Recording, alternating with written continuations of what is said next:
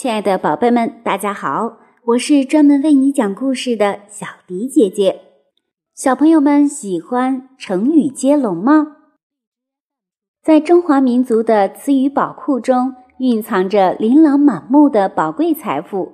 成语是这个宝库中璀璨夺目的瑰宝之一。今天，我们就通过成语接龙来了解几个成语。先从“一”字开始，“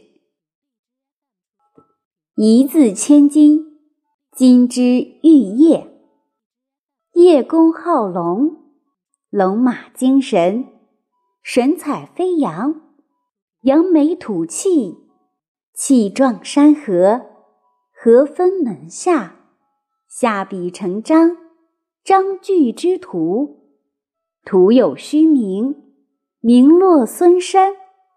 山穷水尽，尽人皆知。接下来，我们一起来了解一下这些成语的意思。它的意思是，能增减一字就赏给千金，称赞文辞精妙，价值很高。金枝玉叶，比喻出身高贵或娇嫩柔弱的人。叶公好龙，比喻表面上说喜好某事物，实际上并非如此。龙马精神，龙马，传说中形状像龙的骏马，形容人精力旺盛。神采飞扬，形容兴奋得意、精神焕发的样子。扬眉吐气，舒展眉头，吐出怨气，形容摆脱了长期压抑的状态后高兴痛快的样子。气壮山河，形容气概像高山大河那样雄伟豪迈。河汾门下，比喻名师门下人才济济或人才辈出。下笔成章，一挥笔就能写成文章，形容文思敏捷。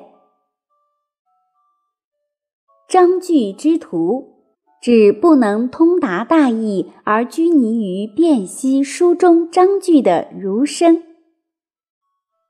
徒有虚名，空有名声，指有名无实。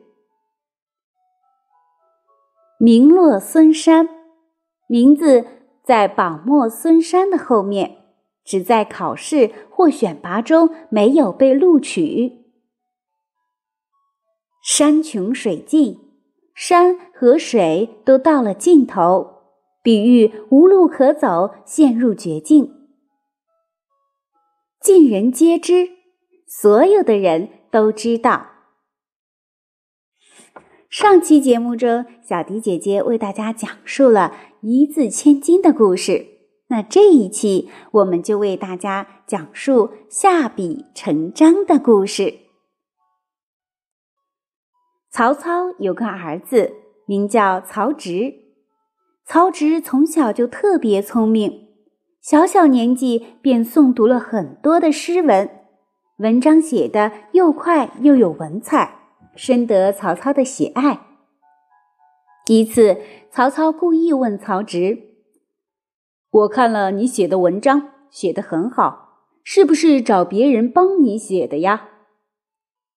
曹植赶忙跪下说：“父亲大人，儿子能出口成论，下笔成章，为什么要请别人帮忙呢？父亲如果不信，就请当面考考我。”不久。曹操在邺都建造的铜雀台竣工了。曹操有心要考考几个儿子的文采，就叫他们登上铜雀台去游览，然后要求每个人都以铜雀台为题，当场写一篇词赋给他看。一会儿功夫，曹植就交了卷儿。曹操读完了，连连称赞，更加喜欢曹植。一心想要立他为继承人。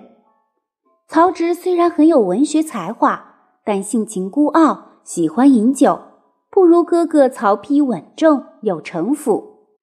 曹操通过长时间观察，最后认定曹植在政治上不如曹丕精明能干，决定立曹丕为继承人。